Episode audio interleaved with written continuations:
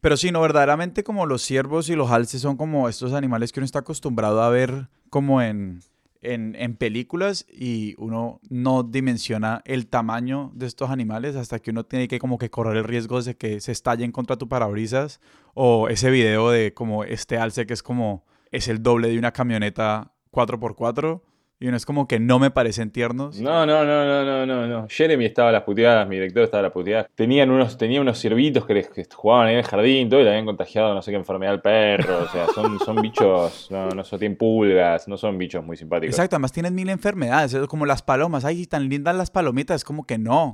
Ratas con alas. Igual que lindas las palomitas, no sé si lo escuché alguna vez, pero son un bicho más feo que... eh, pero bueno, ¿empezamos?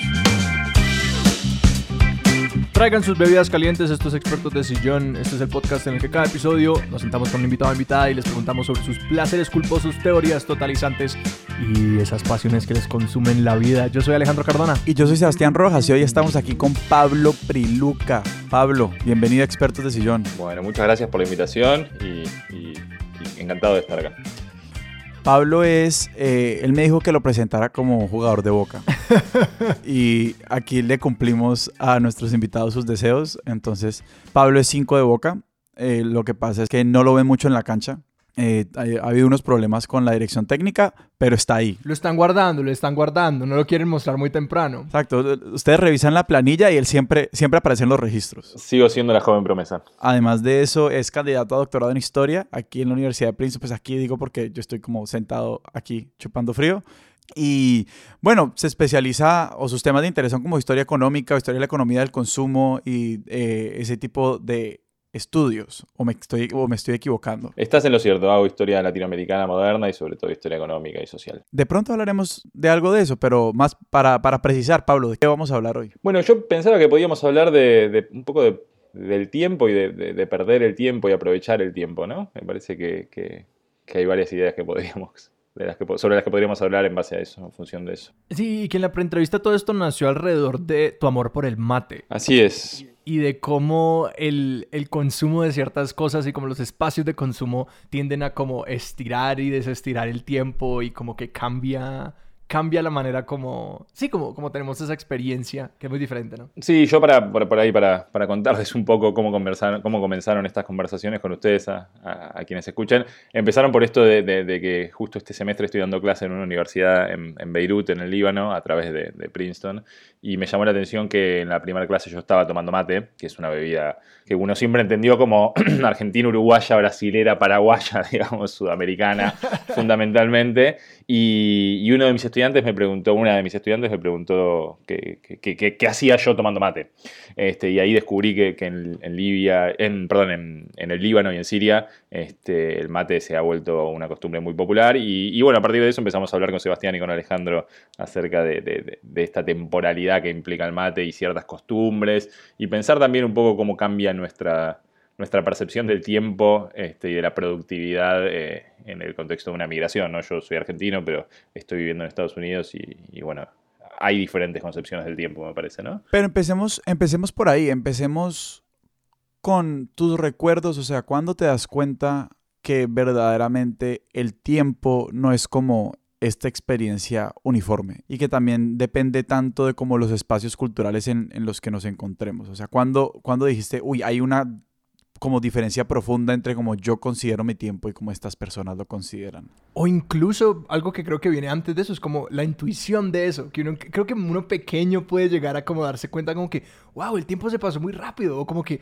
en este espacio el tiempo yo, pasa muy yo lento, tengo pero mi, uno Yo no... tengo mi historia de, de, cuando yo me di como, y la, la, tengo clarísima, era cuando yo era chiquito, yo tenía como un reloj de esos de, mani, de manillas, pues que le dan a uno como para aprender a leer el reloj. Sí. Y mi mamá siempre me decía como yo vuelvo cuando el reloj esté aquí. Ajá. O sea, como se salía a hacer algo, me decía yo vuelvo y yo, pues las manillas eran móviles precisamente pues como para el, el, te, el tema como didáctico y yo las, eh, mi mamá salía de la puerta y yo movía la manilla. Y como que decía, y mamá, bueno. ¿por qué no ha vuelto? y eso fue una pregunta existencial que yo tuve por mucho tiempo. Claro. Sí.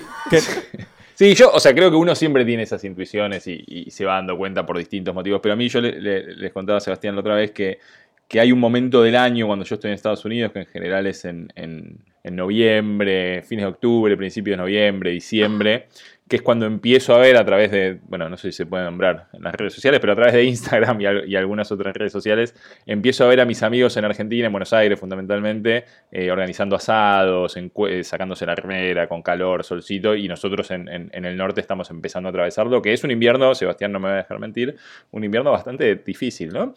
para mí todos los inviernos son difíciles. Sí, pero, pero cuando la media está bajo cero y, y, y llegas a tener 25 grados bajo cero de sensación térmica este, se pone particularmente, particularmente complicado.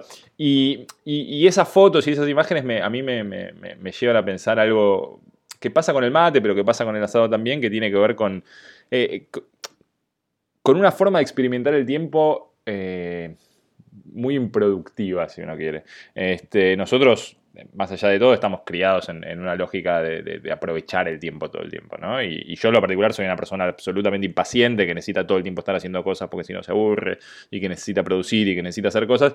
Y sin embargo, hay algo de la temporalidad de sentarse un sábado, un domingo, este, a comer con amigos un asado, a empezar a hacer el fuego a las 11, 11 y media de la mañana y comer durante horas y horas y después sacar un mate y después seguir charlando y que pues, se haga de noche prácticamente en un día de verano, que esto pasa a las 8, 7, 8 8 o 9 de la noche, este, hay algo de esa temporalidad que es completamente distinto y que, yo al menos no pude encontrar en una sociedad como, como la norteamericana. Este, hay algo del estar y simplemente disfrutar del momento y de, poder, este, y de poder estar sin más, de poder estar sin estar pensando en, preocupaciones, en cosas que uno tiene que, hacer, que, es muy atractivo y me parece a mí que es un poco latinoamericano. Este, no sé si ustedes consideran pero, pero incluso una persona como yo, hiper impaciente y que, en general no, disfruta de esas circunstancias o les cuesta mucho disfrutarlas, este, y por eso también se siente un poco a gusto en, el contexto académico norteamericano, porque bueno, este, el, valor de la productividad se, se, precia mucho.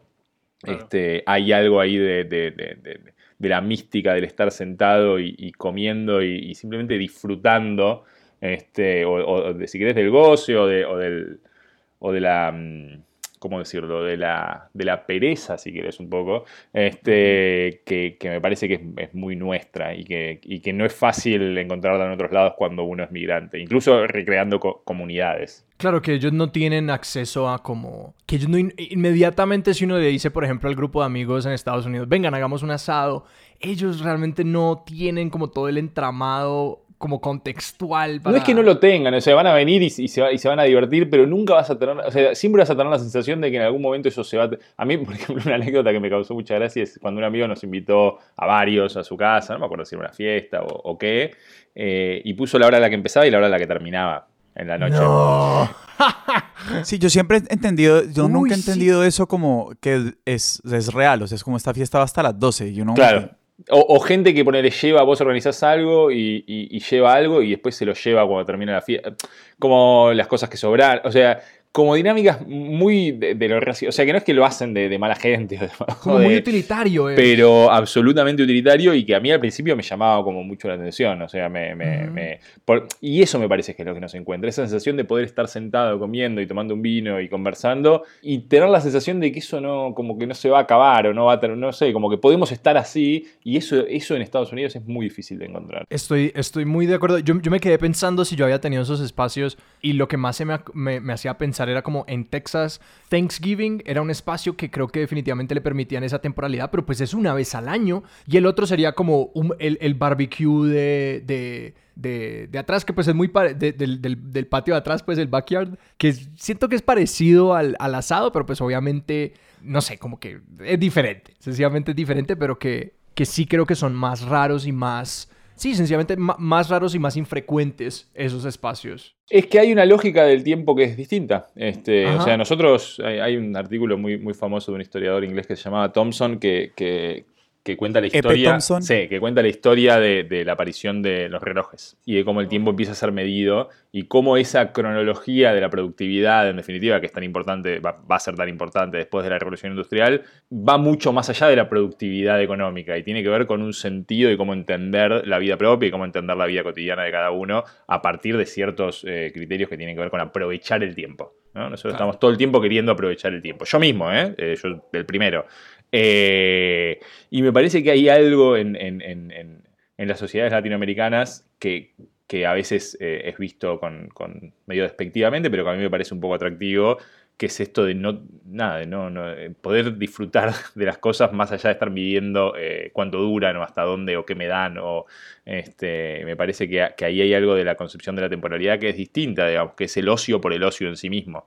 Este, que no es, dejo de trabajar y hago, entonces tengo un hobby y después voy a correr y después me junto dos horas con mis amigos, sino que es simplemente el tiempo de ocio, ¿no? Lo que, lo que un, pensador del siglo XIX llamaba el derecho a la pereza. El tiempo de juego no estructurado. Que a mí algo que me, algo que yo rescato bastante de la, de, de lo americano, pero que también es un defecto visto por ese lado, es la, la proactividad frente a la recreación. Entonces, que es como que los americanos son como que, bueno, pues mis hobbies son estos, y yo hago modelos de trenes, y yo hago, em, y yo me monto en un bote y salgo, y es como que incluso sobre sus actividades de ocio, como que forman el Club, el club de fanáticos, el club de, el club de aficionados a la radio, el club de, o sea, sí, siempre tienen algún tipo de... Ahora bien, si alguien quiere montar el club de aficionados de este programa, bienvenido, nadie, o sea, aquí no lo vamos a juzgar, nos parece que legítimo, válido, Gracias.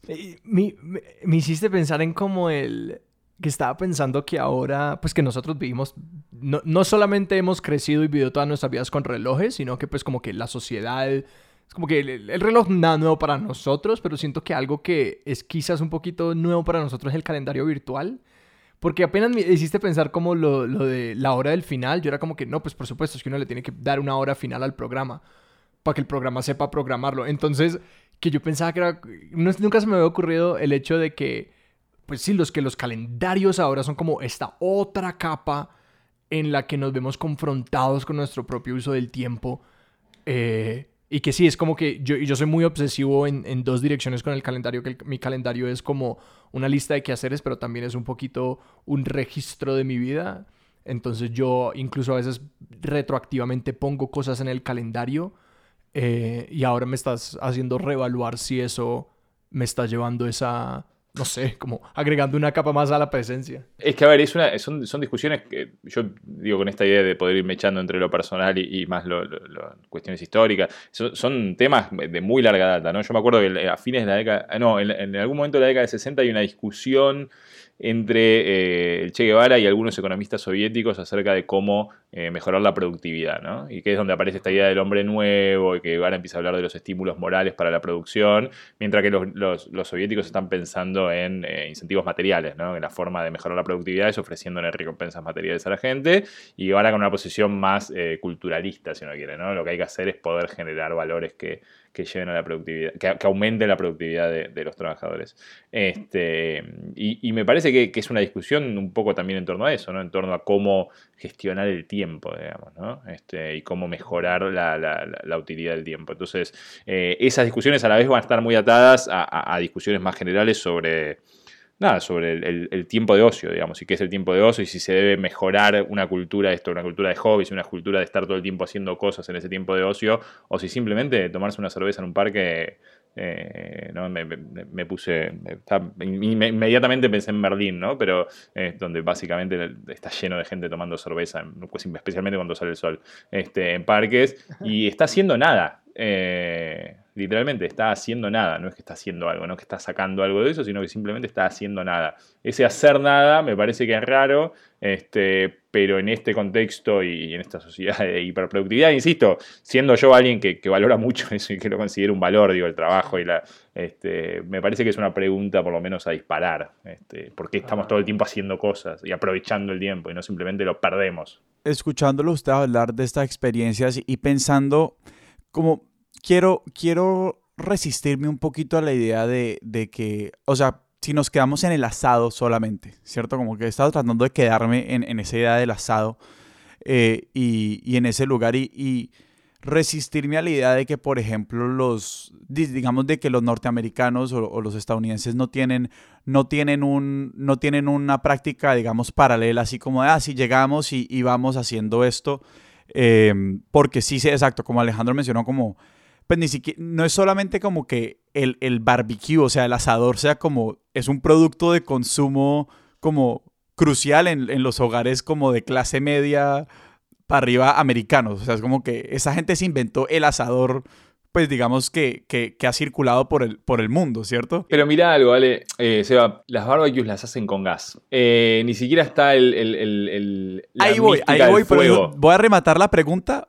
para, para, para darte vía libre. Y, me y yo sí la pregunta es que tengo las preguntas por las tecnologías, porque yo creo que como estos objetos que usamos para asar, inclusive podemos hablar también del mate, o sea, son, a mí, como mi, mi primera intuición es, son objetos que no están diseñados para usarse rápido y, eso interviene en nuestra experiencia como del tiempo alrededor de estos objetos. Entonces quería preguntar por eso. Sí, hay, bueno, hay, estudios hechos sobre algunos bienes de consumo que son ahorradores de tiempo para los hogares, este, la lavadora. Sí, o sea, la, lavadora, pues, la, gran liberadora de, de, de, muchas cosas. Sí, sí, no, eso está claro. Pero sí me parece que, que estás en lo cierto en, en, el caso de, y ahora me, me voy al mate, pero en el caso de las barbecues y los asados, ¿no? El hecho de prender el fuego, de esperar que el carbón o la leña logre prenderse lo suficiente, después desperdigarlo por abajo de la parrilla, después tirar la carne, que cada carne tenga distintas temporalidades, que, o sea, que lleve distintos tiempos, que haya más ancha, más finita. Bueno, todo eso en la barbecue norteamericana, y yo ya he hecho varias barbecues en, en, Estados Unidos porque este, pues la saudachi a veces es, grande. Eh, eso no existe. O sea, en Estados Unidos solamente se pueden hacer cortes de carne muy finitos porque uno está cocinando con gas, entonces el gas quema absolutamente todo. Este, y, tiene que ser todo práctico y limpio. Un asado es algo muy sucio, se te cae carbón al suelo, eh, se ensucia el piso, uno termina con todas las manos eh, negras por el carbón, eh, por ahí termina todo, tiene que lavar toda la ropa que usó para, cocinar porque termina todo lleno de humo. Digo, hay como muchas imperfecciones en el asado y mucha, mucho gasto de tiempo y de energía y de recursos que lavar ineficiente. es ineficiente, claro. La barbecue es, es, una, es una, casi una, cirugía. es, mucho más artificial, más aséptica. Y con el mate, sí, a mí un poco eh, me pasa que el mate, cuando estábamos preparando para grabar uno de los programas eh, que estamos usando, marcaba, me decían que tenía un coso que marcaba el tiempo, eh, porque es un programa que un se metrónomo. usa para, un metrónomo. Este, un metrónomo porque se usa para, grabar música, ¿no? Y a mí un poco el mate me funciona también como metrónomo. yo suelo ir a la biblioteca en general bastante temprano en la universidad. Me gusta, me gusta levantarme temprano. Me, gusta y, un poco tampoco lo elijo, simplemente sucede con el paso de los años, que me levanto temprano y, me hago, o sea, me, preparo mi termo de mate y me siento, en general hay muy poca gente a las 8 de la mañana en, Firestone, que es la, biblioteca, este, y estoy, toda mi mañana consiste en estar sentado leyendo, en general al principio tengo suerte porque como no hay nadie me puedo poner un poco de música, algo, pero después va llegando gente y, yo voy trabajando al ritmo del mate, o sea, el, cebado del mate es parte de, mi ritmo de trabajo y me cuesta mucho eh, pensarme sin eso. pero, digamos, hablemos un poquito más en términos más específicos porque, al menos yo he escuchado estos términos, cebar el mate. Yo tuve un roommate, eh, compañero de cuarto uruguayo en la universidad y como que yo sé, yo sé que hay una cosa que hay que hacer que es cebar el mate, pero yo verdaderamente nunca aprendí y siempre que traté como me decía te quedó horrible y un punto como que yo voy a dejar de tratar. Yo quiero, yo quiero tener una lección general del mate porque yo soy muy, muy ignorante sobre, sobre el tema entero. Una vez en Argentina me dieron a probar mate y, y tan tan eh, ajena fue la experiencia que ya realmente ni recuerdo si me gustó, qué me pareció, a qué me supo, porque sí, no tengo, no tengo ni idea sobre el mate. Ah, antes de entrar a las instrucciones, yo creo que se los comenté antes de empezar la nota, ahí yo tengo un proyecto pendiente que es el de, poder sacarle fotos en primer plano a la gente cuando prueba el mate, porque pone una cara muy particularidad, una cara muy particular. Eh, para los que no lo hayan tomado nunca, el mate, excepto que uno le ponga azúcar, es una bebida muy amarga, digamos. ¿no? El mate es una bebida muy antigua en, como tal, que viene de tiempos coloniales, digamos, este, que luego se fue difundiendo en, en, toda la zona. Bueno, en Argentina se toma en todos lados, en general en el sur de Brasil este, en Paraguay se toma mucho y, algunas versiones. En Paraguay tienen el tereré, ¿no? Claro, el tereré, que es la, versión fría. La versión fría del mate, ahora si quieren les, cuento la diferencia. Y después en, bueno, obviamente en Uruguay, ¿no? Cada lugar tiene distintos tipos de yerba, tiene distintos tipos de calabazas o de mates en sí mismos. Este, y después mates hay muchos distintos, ¿no? Yo ahora estoy tomando, por ejemplo, en uno que es de vidrio, pero hay de calabaza, hay de madera, Hay de plástico incluso ahora. Dijo él con desdeño. No, no, bueno. eh, es- es- Ahora los hacen de plástico, ¿viste? La gente ya no respeta nada. Las instituciones, las instituciones. Este, igual estoy tomando en uno de vidrio que es bastante heterodoxo, así que no puedo ponerme. No, no juzgaré o seré juzgado. Eh, no, en general hay varias cosas que hay que tener en cuenta para el mate. Una es el agua, la temperatura del agua. Este, en eso las nuevas pavas, de hecho es curioso que las pavas eléctricas, que eso hay en todos lados, en Argentina vienen con, un, con una posición específica para el agua del mate.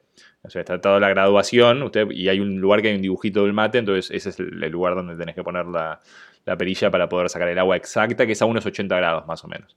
Este, después, bueno, depende mucho la yerba, ¿no? Eh, Cada uno tiene su, su, su- su yerba preferida. Este, yo tengo la mía, la cual no le voy a hacer propaganda, porque no, excepto que me quieran mandar yerba gratis, no, no pienso promocionarlos. Este, eh, entonces uno pone la yerba en el mate, tiene que sacudir un poquito el mate para sacarle el polvillo. Este, y después va poniendo un poquito de agua, coloca la bombilla y va armando lo que se llama una montañita. Esto es muy difícil de explicar en términos sin imágenes, ¿no? Este, pero básicamente acumula parte de la yerba de un lado que se mantiene seca y va cebando siempre en el mismo lugar, relativamente eh, cerca de la bombilla. No sé si acá se llega a La, apreciar la- la hierba se va que hay una seca, parte se va seca como y apelotonando arriba, va apelo- la parte exacto. de abajo se va se va humedeciendo, humedeciendo. pues, o sea. y de a poco uno le va pasando yerba seca para que siga manteniendo cierto gusto. Porque lo que pasa cuando uno toma mucho mate es que el mate se, se lava. Esa es la, expresión que nosotros usamos, ¿no? Cuando va perdiendo sabor, cuando la yerba ya la usaste muchas veces. Este, lo- lo- los materos más virtuosos pueden, pueden cebar uno o dos, termos de mate, uno o dos termos de agua, en verdad, este, con el mismo mate sin cambiar la yerba. Algunos que somos un poco más brutos, cada tanto tenemos que cambiarla porque, porque pierden mucho gusto. Pero después el otro, la otra cosa que me parece importante del mate es que así como uno, yo les decía esta anécdota de la biblioteca, ¿no? Yo, eh, y que tiene que ver mucho con, con- también con ser un migrante, ¿no? Ahí uno se empieza a crear sus propios, el mate ya es, es casi la persona con la que yo tomo mate, digamos, de, de algún modo, pero, pe- pe- pe- pe- pero porque no tengo nadie con quien tomarlo y en verdad, eh, bueno, obviamente desde que se inició esta, esta linda aventura llamada coronavirus, eso cambió mucho, pero el mate es una bebida que se toma grupalmente. Este, es una bebida que en general, bueno, está quien Seba, que es el que tiene el termo, y va pasando mates en una ronda uno por uno. Este, y hay, eh, bueno, hay, hay muchas características añadidas. Por ejemplo, uno no dice gracias después de tomar, simplemente dice gracias cuando no quiere tomar más y le devuelve el mate al que está cebando. O sea, si, si yo les estoy cebando mates a ustedes dos y Seba me dice gracias, asumo que no quiere tomar más. Y después, bueno, nada, mm, la persona que, que- que se queda mucho tiempo el mate y que no lo devuelve porque se, se está hablando, porque se distrajo, lo que sea, se le dice que tiene el micrófono, que devuelva el micrófono, que termine la conferencia. Este, hay una serie de, de- de- de- de, nada, tonterías culturales que uno tiene asociadas al, al- al- al ritual del mate, pero que me parece que, pasan en, sociedades latinoamericanas con otras cosas. Sí, que, que esos rituales siento que están muy atados a obligarnos a ciertos esquemas de tiempo. Que a mí siempre me produce curiosidad el momento en el que, digamos, uno está con un grupo de dos, tres, ocho amigos y, y todos acordamos a una cerveza. Y estamos en un bar y como que cada uno tiene su cerveza y como que esas cervezas están llegando al final y alguien voltea y mira a todos y dice como, ¿otra? Porque ese es el momento en el que es como que vamos a renovar, como que vamos a vam- vamos a volver a firmar esto, vamos a hacer un adendo a esta constitución de que de cuánto tiempo vamos a pasar juntos charlando y es como un compromiso a bueno, entonces vamos a pasar otros 20, 30, 40 minutos eh, en este bar juntos, todo Lo- eso. Los brasileños tienen una expresión muy linda que es la de la salideira, que es la, creo que se llama así, que es la, o sea, como que siempre, bueno, nos vamos, dale, bueno, pidamos la salideira, que es como la última cerveza antes de irse. Qué bueno. Pero está institucionalizado, o sea, yo me acuerdo Sí, de estar sí. tomando una cerveza con una amiga en San Pablo y que me diga, no, pero esperá, falta la... O sea, nos estábamos por ir y me dijo, falta la salideira. como que no, no nos podemos ir. Ah, está Este, fantástico. sí, sí, sí, es un, es un lindo concepto. Claro, que es como que no, no, tenemos que sí, unita más, unita La última y nos vamos. Que sí, que, que por- yo, me- yo siempre me quedaba pensando mucho tiempo, es que, porque yo en algún momento, bueno, yo a ratos dejo de tomar por algunas temporadas y bueno, pues no voy a tomar en unos meses o lo que sea, y lo mucho que raya uno no participar en el ritual, eh, como que sí, estamos en el bar y hay tres personas tomando, pero yo soy como que no, y pues para mí una Sprite o un agua o un jugo.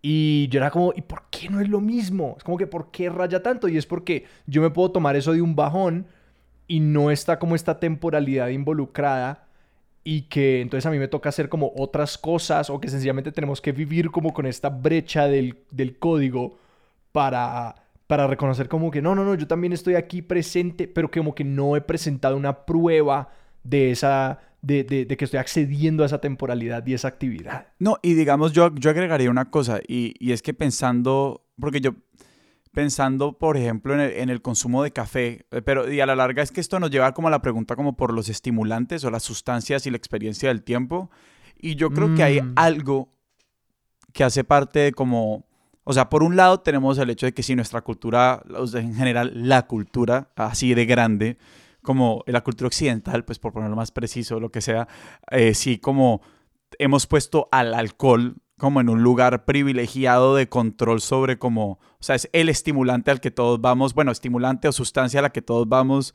eh, en estos momentos de encuentro como de una forma ya casi como que exacto, nociva, porque es como que no claro, se puede estar... claro que es nocivo, porque aparte hay esto que, que, dice Alejandro, es grave, digamos, que, que, hay gente que queda, queda excluida de esos espacios, lo cual me parece una barbaridad, ¿no? Este, porque decide no tomar alcohol o porque por algún motivo problemático de, su consumo ha optado por no tomarlo, ¿no? Entonces, digo, me parece, o pasa también con, con, compañeros o compañeras vegetarianos o vegetarianas o veganos o veganas y su inclusión en los asados, y me parece que en eso ha cambiado mucho la situación, por lo menos en el mundo de la carne o del asado, este, que ahora nada, eh, hacer vegetales en un asado y, tener opciones vegetarianas para los amigos y las amigas que no, comen carne es, ya está fuera de discusión, digamos. Si bien en ciertos ámbitos obviamente todavía está como la cultura eh, del macho haciendo la carne y haciendo el asado, que, es medio una estupidez en definitiva, eso ha cambiado mucho en, los últimos años, me parece. Y, yendo, y yendo, o sea, un poquito más allá a mí el tema de los, de los estimulantes, o sea, como de las sustancias, de nuevo, o sea, como que hay, hay, un, hay un tema y es que cuando vos te tomas una cerveza con, con, con unos amigos, unos amigos, eso ya está como inter, es, es un, una cosa que le estás agregando a tu experiencia del tiempo. O sea, de la misma forma como que el asado sea a gas o a carbón, cambia cómo va a ser ese momento de compartir, como, como así, así no lo tengamos claro, como tomar nos hace experimentar el tiempo de una forma distinta. De la misma forma que tomar café o tomar mate. No solo el tiempo, no solo el tiempo sino también el espacio. Ah, no, sí, exacto. Pero, y, volvemos a, como claro, es como que vos verdaderamente no te puedes sentar a tomar, bueno, o al menos yo, y eso que yo amo tomar café, aunque yo no me puedo tomar tres cafés en una sentada, pues porque simplemente me voy a enloquecer.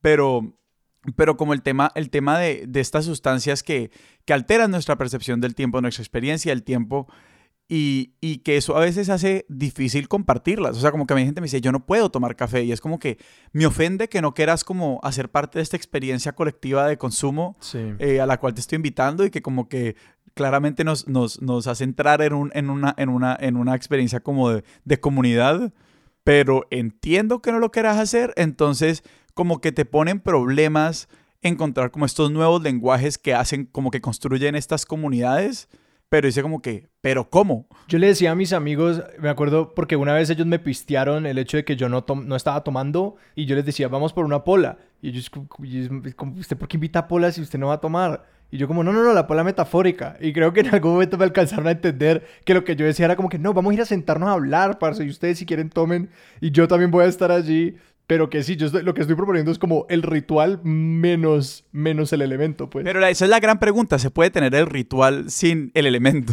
En mi experiencia es muy difícil. Es difícil, es difícil. Este, a mí, por lo pronto, volviendo a lo de los estimulantes que decía Seba, eh, a mí me pasa que yo tomo mate de mañana, porque si tomo mate de, tarde, yo después para dormirme necesito que, venga Mike Tyson y me dé, me una trompada.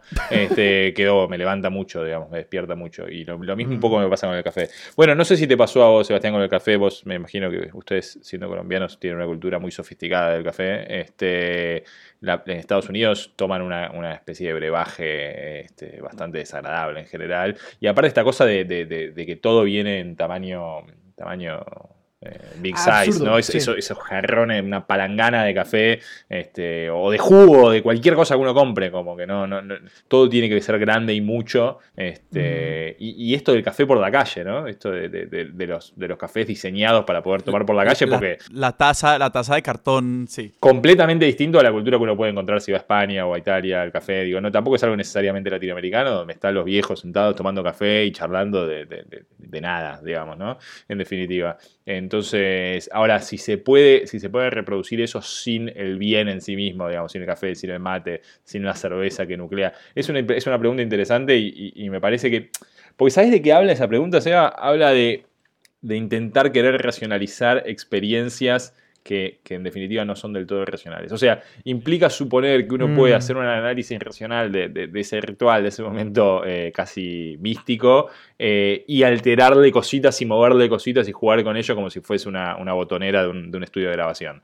Este, ¿no? y, me parece que es algo que pasó mucho en, jugando de vuelta con la historia en, en, la década de 60 y la década de 70, ¿no? cuando había esta voluntad de eh, o incluso antes, ¿no? La, cultura socialista era una cultura que tenía que ver con que los trabajadores, más allá de, su tiempo de trabajo, tuviesen luego un coro al que ir y luego un espacio donde poder hader ejercicio y mensana La construcción de la sociedad civil. A Exacto, pero una construcción de una sociedad civil que tiene mucho que ver con esto de, este, de poder racionalizar el tiempo libre, con poder, o sea, con, que los trabajadores no se, y las trabajadoras no se este, imbuyeran de, lo que un, diputado, eh, bueno, ahora en su momento senador argentino muy tristemente llamó la canaleta del juego y la droga, ¿no? Pero esa figura del trabajador como alguien inmoral, como alguien que se, se, inclina al juego, se inclina a actividades espurias como el tomar mate. Bueno, perdón, el tomar mate en Argentina durante mucho tiempo, y todavía hay estúpidos que lo siguen sosteniendo,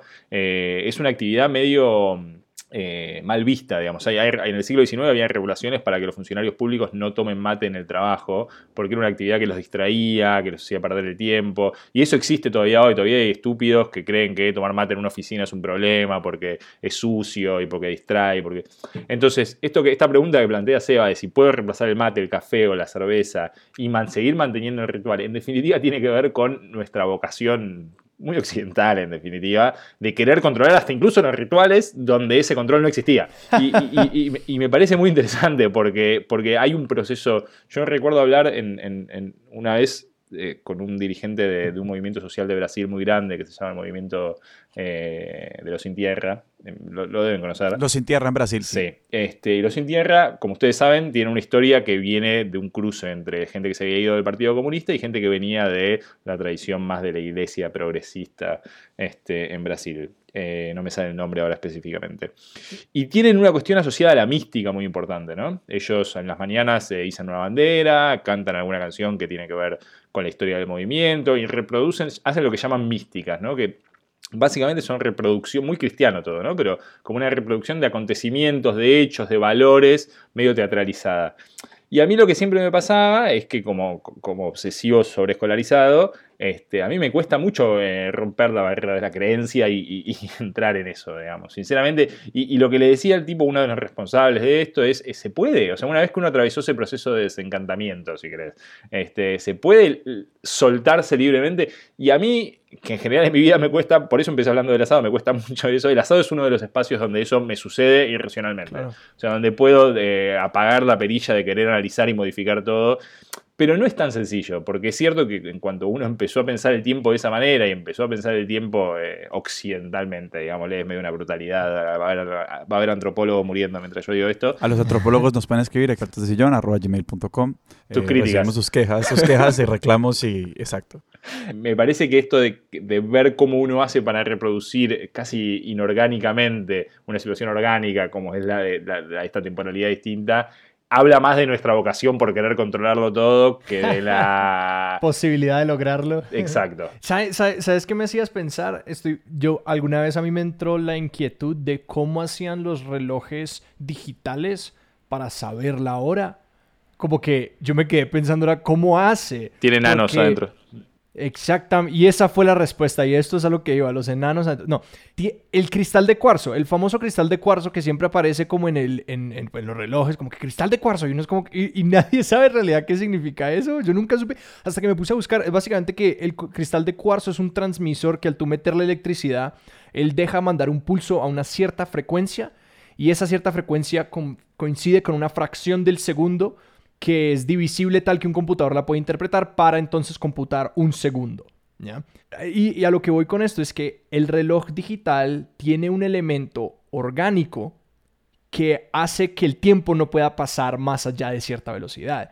Y que cuando llegamos a este como a este elemento de consumo. Creo que ese es el cristal de cuarzo de la temporalidad de estos momentos, que es como que el carbón no va a quemar más rápido de lo que lo quieres que queme, no, el fuego no va, la carne no se va a hacer más rápido. No por mucho madrugar amanece más temprano. Ahí está. Exacto. Y o, que no nos podemos tomar la cerveza más rápido, ¿cierto? Que estos, estos elementos realmente nos anclan a una realidad temporal y que ese, ese, esa gravedad que tienen hace que no podamos escaparla. Marca el pulso. Exactamente, es el pulso, es el metrónomo de esa situación y que y que creo que por eso es que están tan, como tan sobrecargados de ritual. Y como decías, que el, asado es como una cosa tan ineficiente, porque es que hay metrónomos en todas partes. Y que quizás por eso es como tener tantas, tantas cosas que, que nos disminuyen, que nos ponen más lento, como claro, te obliga, es como que pone el cerebro en un lugar diferente porque no puedes pelear con esa realidad. Bueno, pero pasa también en, la política, ¿no? Este, digo, hay, temporalidades de la política. Eh, François Furet, que era un, historiador francés bastante famoso, que escribió mucho sobre la Revolución Francesa,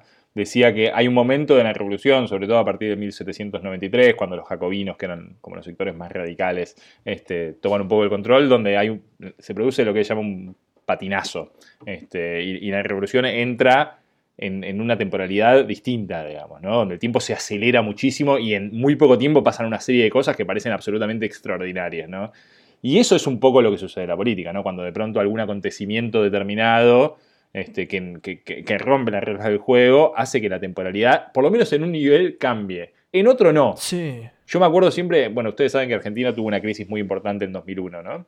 El 19 y 20 de diciembre fue un acontecimiento muy, muy, muy traumático para la Argentina, se renunció el presidente. El corralito. Fue, bueno, el corralito fue un, poquito antes, el corralito medio desató la protesta del 19 y 20. Y siempre me acuerdo un colega, que, un profesor que, había tenido, que me decía, mientras sucedía todo eso el 19 y 20 de diciembre, unos amigos míos fueron a un registro civil y se casaron, o sea, tenían fecha en el registro civil y bueno, se casaron. Como que al mismo tiempo que estaba pasando todo eso, hay, hay otra temporalidad por debajo, que es mucho más normal, que es, y, lo hablaba el otro día con un amigo con, con griego sobre esto que está pasando en Estados Unidos ahora y qué pasaría si Trump no reconociese las elecciones, ¿no? Que es algo que, ya, digo, el Financial Times el otro día sacó una nota, no, es una, una, teoría conspirativa eh, extraña. es, algo que está sobre la mesa. Está sobre la mesa. Y él me decía, mira, para mí la mayoría de la gente, un par saldrían a protestar, pero la mayoría de la gente se quedaría en su casa viendo la televisión.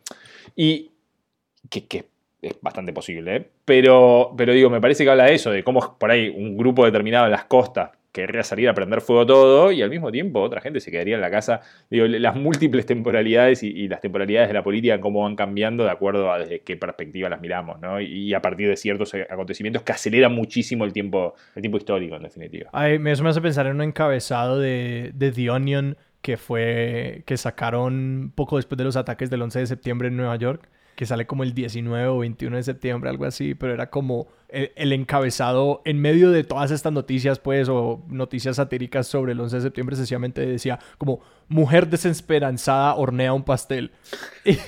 Y, me hizo pensar mucho como en, en, toda esa desesperación y en toda esa velocidad, es como algo que estaba pasando mucho, es como esa búsqueda de una temporalidad que reconocemos, de un hábito, una rutina, algo que nos hace pensar que el mundo se mueve a la velocidad normal y eso me lleva mucho a pensar como en el momento que estamos viviendo ahora, de que la gente ha hablado de esta temporalidad al mismo tiempo lenta, al mismo tiempo rápida. Alguien dijo algo que me quedó sonando mucho, que era como los días pasan lento, pero los meses pasan rápido.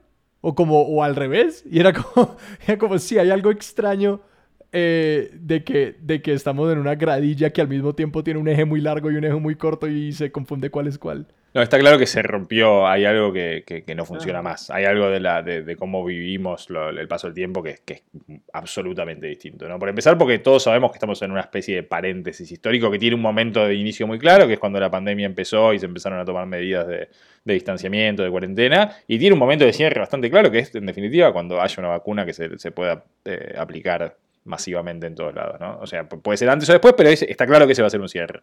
Ahora, en ese paréntesis, yo al mismo tiempo hay cosas que siento que pasaron ayer y pasaron hace, hace dos meses, y al mismo tiempo yo me vine para Buenos Aires cuando empezó todo esto en marzo, y acá sigo, obviamente, y siento que vine hace 15 años. Eh, digo, siento que marzo de este año pasó hace 15 años al mismo tiempo. No sé cómo la estarán pasando ustedes, pero me parece que hay. Es difícil ubicar acontecimientos en el tiempo, por ejemplo. Creo que me guío más por los memes que usaba la gente a lo largo de la pandemia o que fue usando la gente a lo largo de la pandemia que por, que por las cosas que pasaron. O sea, a la vez todo es igual, pero hay una cronología de estos últimos meses de la pandemia que me, resulta muy difícil eh, reconstruir. Eh, digo, hay algo, hay algo que es muy extraño en cómo esto está afectando el no poder ver a la gente, el no poder ir a trabajar, el no poder tener estos rituales de, poder comer un asado o de, tomar un mate con un amigo, o una cerveza o un café que, que el tablero. Yo lo asocio mucho al espacio porque yo tuve esta misma sensación de como confusión temporal cuando vivía en los dormitorios de la universidad yo constantemente me equivocaba de cuándo habían ocurrido cosas. Porque yo le decía a la gente como, vea, ¿te acordás anoche cuando hicimos esto? Y la gente fue como, ah, eso hace tres meses, Alejandro. Y yo, no, no. Como que, porque el hecho de, de estar como en un espacio súper concentrado, incluso en un espacio que tenía interacciones muy dinámicas y muy ricas, pues que es lo que no hemos tenido en el coronavirus, que es como este distanciamiento social que incluso en ese espacio a mí se me confundía la vaina porque era sencillamente, pues todo ha ocurrido en este edificio y todo ha ocurrido en este campus y todo ha ocurrido en estos mismos espacios recurrentes, recurrentes y creo que eso es como con lo que nos estamos enfrentando, que no sé si es la inhabilidad de, de sí, separar eventos en distintos espacios, porque todo lo hemos visto al frente de nuestro computador. Y, y que sí, que incluso a mí me ha fascinado mucho el tema de cómo todo, todo lo que ha pasado durante la pandemia en realidad no nos ha pasado porque todo ha sido a través de una ventana mágica que es el computador. Y que en realidad nosotros, todas estas grandes cosas que nos han pasado, entre comillas, han pasado en otros lados la mayoría de las cosas. Y que lo que la mayoría de la gente ha vivido es como aislamiento, hacinamiento y, y soledad o como concentración de un grupo. Así como la pandemia es medio como un paréntesis, un campus es un paréntesis en Estados Unidos. Es un paréntesis del resto del país, de la vida normal y de un montón de cosas. Una, una burbuja, si querés llamarlo. Este, que me parece que todos tuvimos esa sensación en, Estados Unidos. Todas las, idas y vueltas con la administración de Trump por distintos motivos, que un poco muestran la fragilidad de esas burbujas, ¿no? y cómo es parte de un mosaico hiper complejo que es la sociedad norteamericana. Pero, pero es muy curioso que, en Princeton uno vive prácticamente, parece yo, siempre lo definí como el Disney de, de los nerds y, se toma, se toma un, bus de 20 minutos y está en Trenton, y, que es la capital del estado de New Jersey, donde hay una realidad completamente distinta. Es una de las ciudades más pobres de los Estados Unidos. Por eso, y, uno lo siente y se da cuenta, digamos, ¿no? Incluso viniendo de América Latina y conociendo ciudades peligrosas y con índices de criminalidad y todo eso, cuando llegas a Trenton decís, bueno, eh, hay que tener cuidado, o sea y, me parece que, nada, que, esto de las burbujas eh, es un poco también el modo en el que funcionan los campos, como aislándose, ¿no? Solo se puede producir y, ser, y, ser, y hacer ciencia en, un contexto de, donde las preocupaciones respecto al mundo o a lo secular, entre comillas, eh, no, no existen. Y, y, digamos, digamos, pegarle a eso el tema de que siempre ha sido un tema de que los espacios regulan la experiencia del tiempo de formas como muy intencionales y es los monasterios, digamos también como espacios de contemplación existían precisamente para que hubiera este paréntesis nosotros somos monjes, Sebastián. O sea, la, universidad, hoy la vida del campus funciona como un monasterio, eh, que no te quepa la menor duda. Eh, incluso desde lo ascético y desde, el, comer bien. No sé si notaron que Estados Unidos es un problema con, es un país con. Es un problema. Es un problema, pero aparte es un país con un montón de problemas. pero todos los países son un este, problema, eso sí, como que, que claro. no, lo digo chiste, pero digo que tiene un montón de problemas con, con, por ejemplo, con la obesidad. La universidad no existe eso, y es más bien lo contrario, hay una cultura del cuerpo y de la vida sana y de la... Entonces lo ascético y el, acostarse temprano y el no beber y el, comer eh, siempre respetando cierto, cierto criterio y hacer ejercicio todo el tiempo y estar muy bien físicamente es, parte de esa vida, de, esa especie de, de superhombre o supermujer que quieren crear las, los campus norteamericanos. No, y eso me parece muy interesante hablando de cómo, cómo la pandemia ha transformado las temporalidades sí me parece que fue como un momento donde, donde de nuevo apareció esta pregunta por el ocio y el tiempo no estructurado. Porque precisamente una de las formas como, como, digamos, los seres humanos, como en nuestra vida diaria regulábamos como estas experiencias del tiempo, era transitando distintos espacios donde aplicaban ciertas reglas. O sea, volviendo a lo que decíamos de, de los metrónomos, ¿cierto? Íbamos a espacios que, teníamos, que tenían cristales de cuarzo distintos que nos permitían como experimentar el tiempo de forma distinta. Confinados en nuestros hogares, como que tenemos que resolver esa pregunta dentro de un mismo espacio. Y que creo que la respuesta es, es imposible. Es como que, yo, porque yo, yo, yo trabajo desde casa y siempre lo hice antes de la pandemia y es como que uno intenta tener como, bueno, pues este es el estudio y en el estudio es esta temporalidad y en la y en uno intentar mucho separar como los espacios de relajación, la cama de el espacio donde uno trabaja y que uno más o menos puede crear como dos espacios temporales diferentes, pero que creo que en la pandemia uno se empezó a dar cuenta de que la dificultad estaba en crear tres o cinco o siete, como que para los espacios para estas distintas actividades y que, y que siento que, no sé, yo siento, yo me he dado con la pared intentando generar como el espacio para la actividad física y para la relajación y para esto y para lo otro y que sí que esos espacios empiezan a sangrar entre ellos y hace muy difícil como respetar esas temporalidades y, y, como dejar que los metrónomos sean los de cada espacio. Sí, bueno, e-, es esta lógica de patear. yo uso siempre la misma metáfora, ¿no? Pensando en un tablero de ajedrez. La, pandemia pateó el tablero. Este, y ahora estamos aprendiendo y desaprendiendo cómo, cómo jugar. Sí, porque por un lado pasa eso, digamos, ¿no? Aquellos que tenemos trabajo eh, tenemos la ventaja de que podemos medio que organizar nuestro día en torno al trabajo y eso está bueno, más allá de que obviamente tener trabajo implica tener un sueldo, este, que en este contexto es muy importante, pero, pero digo, nos, permite organizar, incluso yo vivo casi acá en Buenos Aires, estoy en un buen ambiente, tengo una cocina separada, pero es, un, único ambiente, este, pero bueno, el trabajo, yo sé que 8, 9, 10 horas del día están... están eh, asignadas a eso. pero el primer problema es eh, aquellos que están hoy sin trabajo, digamos, ya sea porque no lo tienen y, tienen otras complejidades eh, eh, que se suman al, problema del ocio, este, o aquellos que no pueden ir a trabajar y tampoco pueden trabajar desde su casa, que hay mucha gente. Y yo desde el principio de la pandemia, mi primera pregunta fue cuánto pueden durar, o sea, cuánto, cuánto Netflix uno puede ver, cuántas novelas uno puede leer.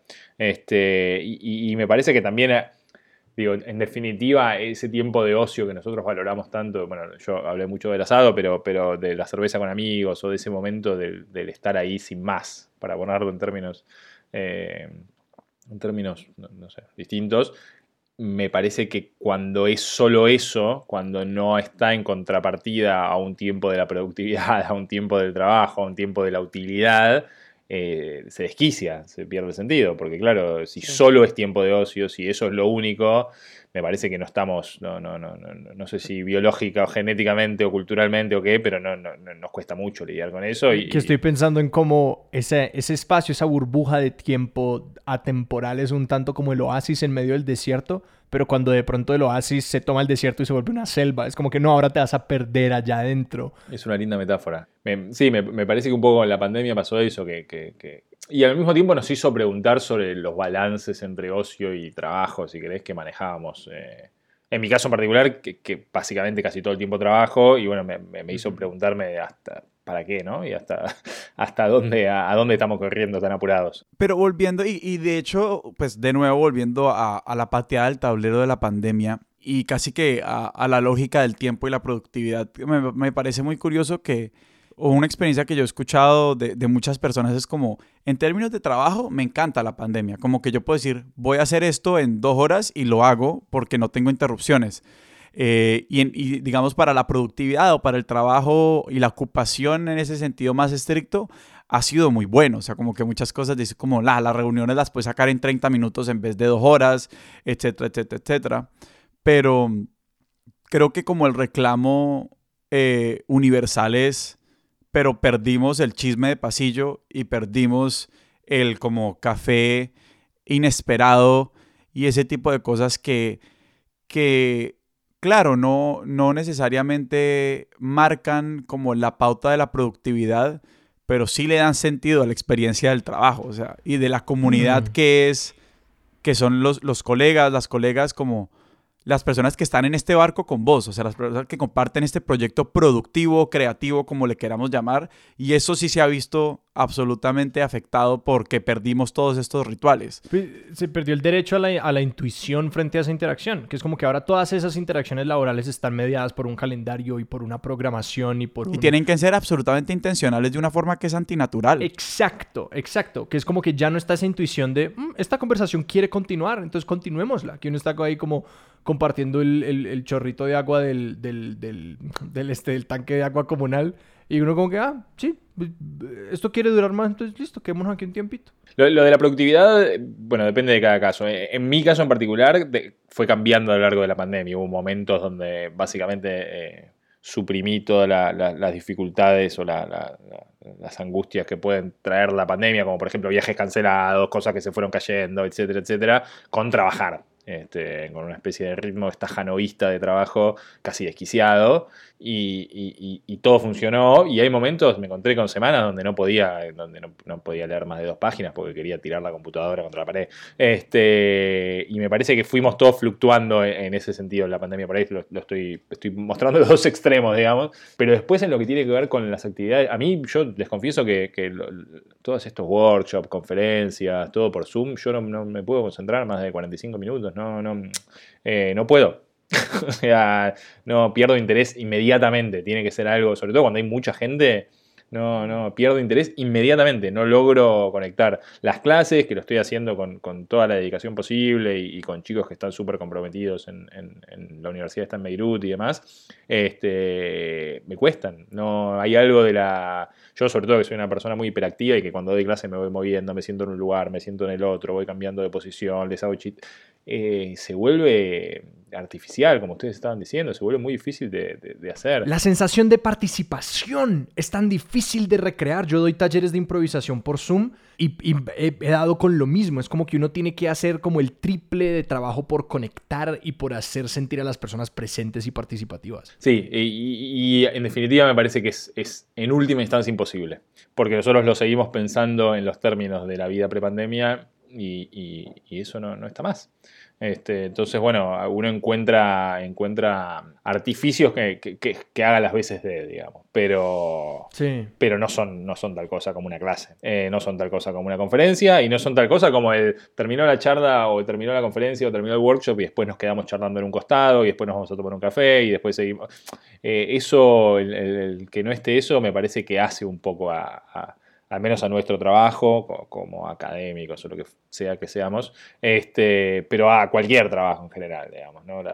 eso. Y el ir a tomar algo después del laburo, como le decimos los, porteños, mm. este, nada, es, algo que no está y que, y que se extraña. Pablo, yo creo que, creo que hemos dado la vuelta la vuelta absoluta al, al, al, como al micromundo de esta conversación, pero pero siento que, si, alguien, si alguien quiere empezar a pensar como esta idea de la lógica del tiempo, o sea, que es a la larga de lo que hemos hablado, ¿a dónde, a dónde los apuntarías? Como que, qué cosas a vos, como de pronto qué películas o libros o, lo que sea te, te empezó como a, empezó, empezó a como darte un lenguaje para pensar en esto? Te voy a decir dos o tres cosas. La, primera es, una muy puntual que el otro día salió acá una nota de un una entrevista a un físico argentino que está en el Instituto de, Estudios Avanzados de Princeton, que se llama Maldacena, que descubrió que básicamente, teóricamente, existiría la posibilidad de viajar al futuro a través de unos pasillos que se forman entre unos eh, agujeros negros. Bueno, toda una cosa que yo no puedo explicar y que para mí es tan casi como leer a Santo Tomás de Aquino, digamos, y, y la teología. Este, pero, pero me acuerdo de comentarlo con un amigo y que me diga, pero yo para qué quiero viajar al futuro si estoy viajando todo el tiempo, o sea, cada instante viajar al futuro. Eh, a mí déjenme viajar al pasado. Y digo esto porque en definitiva eh, yo soy historiador.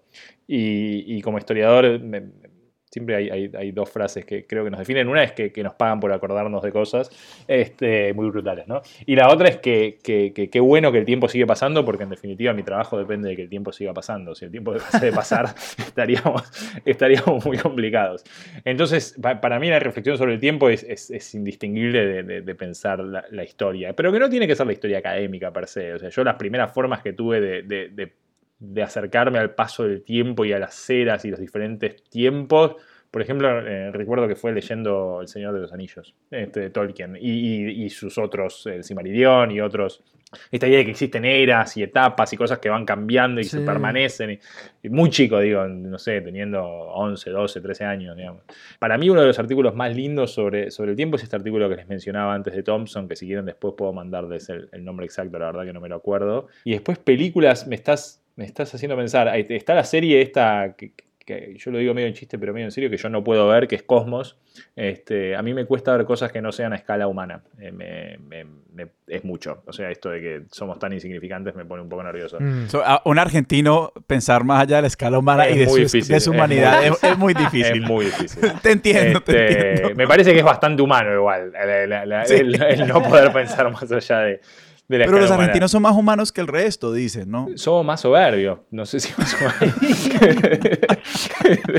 este, perdón, no, no, voy a sonar como una patria. Eh, muy feliz de ser porteño y, argentino. Este, mm, así que no sé si les podría, no sé, me parece que no, justamente parte de la reflexión de esto es que no, no es racionalizable, que esto... Está pasando todo el tiempo. Está pasando todo el tiempo y lo estamos pensando porque los tres fuimos migrantes o somos migrantes en algún momento. Eh, y, es esa experiencia vital la que te lleva a pensar sobre esto. Después uno puede hacer reflexiones más académicas sobre la temporalidad y el sentido del tiempo, ya sea desde la física y la astrofísica hasta, hasta a cuestiones históricas, digamos, sobre, no sé, Brodéridas de tres temporalidades. Este, digo, hay, hay, muchas cosas que uno puede decir sobre el cambio histórico y el tiempo. Me parece que, esta charla tuvo más que ver, ustedes me, perdón, que, me tomé la atribución de, este, tuvo más que ver con, esto de un poco reivindicar esto de perder el tiempo, ¿no? Y, hacernos la pregunta de si hay algo, saliendo del lugar común y de la cosa chabacana, medio hippie, eh, ¿qué, significa esto de perder el tiempo y por qué en algún punto nos atrae y al mismo tiempo lo rechazamos, porque todos nosotros somos personas como muy, muy responsables y muy proactivas y, también nos molesta perder el tiempo. Pero bueno, por ahí es, una reivindicación del derecho a, no hacer nada. Pablo, si, si alguien te quiere seguir en redes o en o algún proyecto tuyo o alguna cosa que los quieras invitar a ver, eh, eh, ¿dónde te pueden encontrar? Un expresidente argentino en campaña y ha dicho, síganme, no los voy a defraudar. Yo probablemente los defraude, pero me pueden seguir en, en, Twitter en P. Priluca, como mi apellido, P-P-R-Y-L-U-K-A, Pablo Priluca. Este, me pueden seguir en Twitter ahí nomás, así que y Sebas, ¿a nosotros dónde nos pueden encontrar en redes? A nosotros nos pueden encontrar en Twitter como arroba expertosillón, en Instagram como arroba expertos de sillón y nuestro correo electrónico es expertosdesillón arroba gmail.com. También estamos en YouTube, nuestro canal Expertos de Sillón. Y la invitación siempre es, si quieren apoyar este proyecto, si quieren ayudarnos a crecer, la verdad nosotros crecemos a través de ustedes. Eh, recomiéndenselo a uno, dos, tres, cuatro, cinco amigos o amigas 10 eh, si quieren. Eh, nuestro logo es de Sebastián Márquez. Nuestra música es de Juan Esteban Arango y Experto de Sillón es un proyecto de Alejandro Cardona, Sebastián Rojas y Sara Trejos. Pablo, muchísimas gracias. Muchas gracias muchachos, estuvo muy divertida la conversación. Hasta la próxima, esto es Expertos de Sillón. thank you